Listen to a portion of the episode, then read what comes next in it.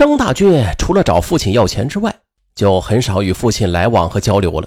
那是整天和他的那帮不三不四的朋友出入舞厅、发廊等各种娱乐场所。二零一二年十月的一天，张大军和他的一帮朋友闲着没事干，便相约一起到北苑开发区去玩。可谁知，当他准备走到开发区的一家超市的时候，却意外的碰见了当年和父亲纠缠在一起的陈秋菊的女儿小红。几年不见，小红如今已经是长成了一个如花似玉的大姑娘了。看着她那入时的装扮和优美的曲线，张大军不免有几分心动下来。小红也是一眼就看出了张大军，热情的和张大军打了招呼。随后，张大军就以大哥的身份请小红吃了饭。晚上，张大军独自一人躺在床上，翻来覆去的，却怎么也睡不着。最后，他决定要设法将小红弄到手。随后，张大军便展开了强劲的爱情攻势。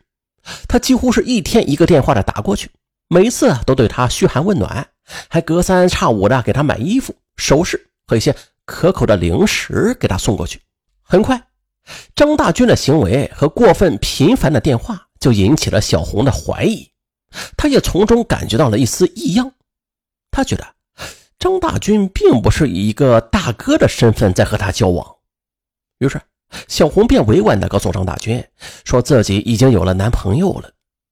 可是张大军却固执地表示自己是真心喜欢小红的。无奈之下，小红只好坦率地告诉张大军，说自己和男朋友很相爱，和张大军只是兄妹关系，劝他早日给自己找个嫂子吧，并且他也可以帮忙给他介绍女朋友。可是张大军却不听，依然是坚决地表示：“我相信没有谁会像我这样一心一意地爱你了。”如果你愿意，我愿意一直等下去，直到你改变主意，同意做我的女朋友。小红见直接拒绝不行，她便采取了回避的方法。只要见张大军的电话打过来，他就谎称自己正忙，然后赶紧把电话就给挂掉了，还给同事说呀，如果张大军打电话，就说他不在。可是张大军却并没有因此放弃对小红的追求，他依然天天给小红打电话。如果小红不接，张大军便一遍又一遍的反复的拨打，有时一天要打上十多次。张大军如此狂热的电话追求，再加上小红那惊慌的眼神，自然的也就引起了她男朋友的怀疑和不满起来。小红的几次解释，男友才半信半疑的不再深究此事。随后，小红就毅然辞职了，在远离这家超市的一个休闲城另找了一份工作。以此向男友表示自己的态度，也便于避开张大军的纠缠。可是让小红感到意外的是啊，痴心不改的张大军很快又找上门来了。面对着他三天两头的来访和通情达理的表白，同事们也是纷纷的劝小红说：“如今能遇上一个重情重义的男孩，毕竟十分难得，你起码也得给他一个表现的机会嘛，不是？”那边张大军又下了一记猛料，他见小红依然不肯答应。居然就当着他的面使劲的用头撞墙，直撞的是头破血流。小红一下子被弄得惊慌失措起来，他担心真的闹出人命来，就只好暂时的答应和张大军交往。可是小红的男友知道这件事情之后，就毅然决然的与小红分了手。就这样确立了恋爱关系之后，这张大军心里啊似乎还是不太踏实，依旧是整天缠着小红，似乎一天见不到小红，她就会飞了似的。而与前男友刚分手的小红，她的心里多少也是有些失落的。张大军便多次跑来，软言软语的劝慰她。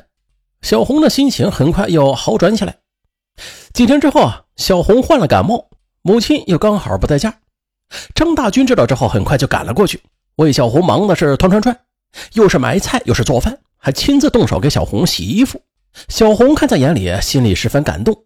可谁知当晚啊，张大军便提出来要与小红。同居，小红不是那种随便的人，她就不答应。可是张大军呢，却不肯轻易罢休，又是软磨硬泡了两个多小时。小红被折磨的是心烦意乱，她甚至觉得张大军对自己极尽殷勤，原来不是真心实意的爱自己，只是为了尽快的得到自己。小红也就很干脆的一口回绝了张大军。而张大军呢，他早就失去了耐心了，他就一把摔了手里的东西，气愤的说道。当初你妈勾引我爸，害死了我妈，我得要你付出代价。张大军说着呢，便向小红扑了上来，欲行不轨之事。小红一下子被吓得不知所措，情急之下，小红抓住手里的电话说要报警，这才吓退了张大军。小红算是错看了张大军，他再也不想见他了。可是小红想躲不假，可是他却躲不掉。张大军第二天呢，又是来到了小红的工作单位，又是恬不知耻的要小红和自己出去玩。小红不肯，说自己正在上班呢，实在是走不开。可谁知张大军却不依不饶起来，还要强行的将小红给拉扯出去。小红知道啊，如果跟张大军出去的话，他很危险，于是便与他拉扯起来。最后是在同事们的劝说之下，张大军自觉无礼，这才样样的退了出去。经历了这件事之后啊，小红也随之陷入了矛盾和痛苦之中。他和同事们就说明了事情的真相，希望得到同事们的理解和帮助。此后，张大军又是来找过小红几次，都被小红的同事将他给劝回去了。二零一三年十二月二十八日，张大军像往常一样再一次无功而返之后。他给小红打了个电话，气势汹汹地说：“呀，我不甘心你就这样甩了我，我也绝对不会这样败下阵来的。”张大军的这些过激的行为和威胁，让小红的心里十分不安。每次下了班，小红总是急匆匆地乘了车，然后就直奔家门，生怕在路上被张大军给截住了。然而，小红一直担心的事儿，终于还是降临了。这天，小红快下班了。这时，张大军却出乎意料的再次出现在休闲城门口。小红知道躲避已经解决不了问题了，便迎了出去，并且直截了当的对张大军说：“我们之间不合适，还是分手吧，你不要再找我了。”小红说完，便折身跑了回来。可谁知张大军也在后边跟了上来。小红一时也不知道如何是好，便向同事使了个眼色，希望同事们帮忙劝劝张大军。而早就知道小红处境的姐妹们便纷纷的走了出来。就这样，在众人的劝说和挖苦之下，张大军被迫的休飞而去。此事之后啊，张大军再也没有来找小红了。可是小红的心里却一直惴惴不安。直到后来，张大军给小红打了个电话，他心里的一块石头才终于是落了地。张大军在电话里对他说：“啊，我也想通了，既然你不喜欢我。”那我就算了吧，我保证以后再也不找你了，咱们好聚好散吧。接完电话，小红的心里就轻松了许多，于是就把此事告诉了共事的姐妹们，感谢他们对自己的帮助。可谁知，张大军虽然嘴上这么说，心里却对小红不依不饶。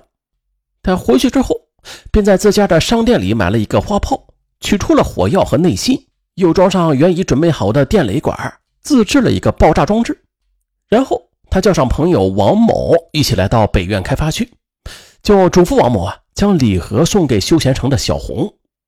于是就出现了咱们本案开头的那一幕惨剧：礼盒爆炸之后，就导致了在场九名女子全部受伤，其中两人身受重伤，双目失明；小红的面部啊也是受到了严重的、不可挽回的创伤。二零一四年七月八日，犯罪嫌疑人张大军被法院一审判处无期徒刑。这起恶性的爆炸案和隐藏在其背后的故事，所留给我们的遗憾和思索，始终还远远没有结束。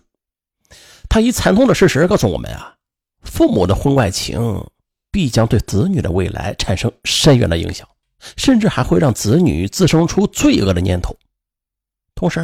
子女们也可能为父母昔日的放纵而付出生命的代价，所以，我们不得不再次强调一个沉重的主题：任何违背道德的生存法则，最终都将付出代价，甚至变成犯罪。好了，本期节目就到这儿，我是尚文，咱下期再见。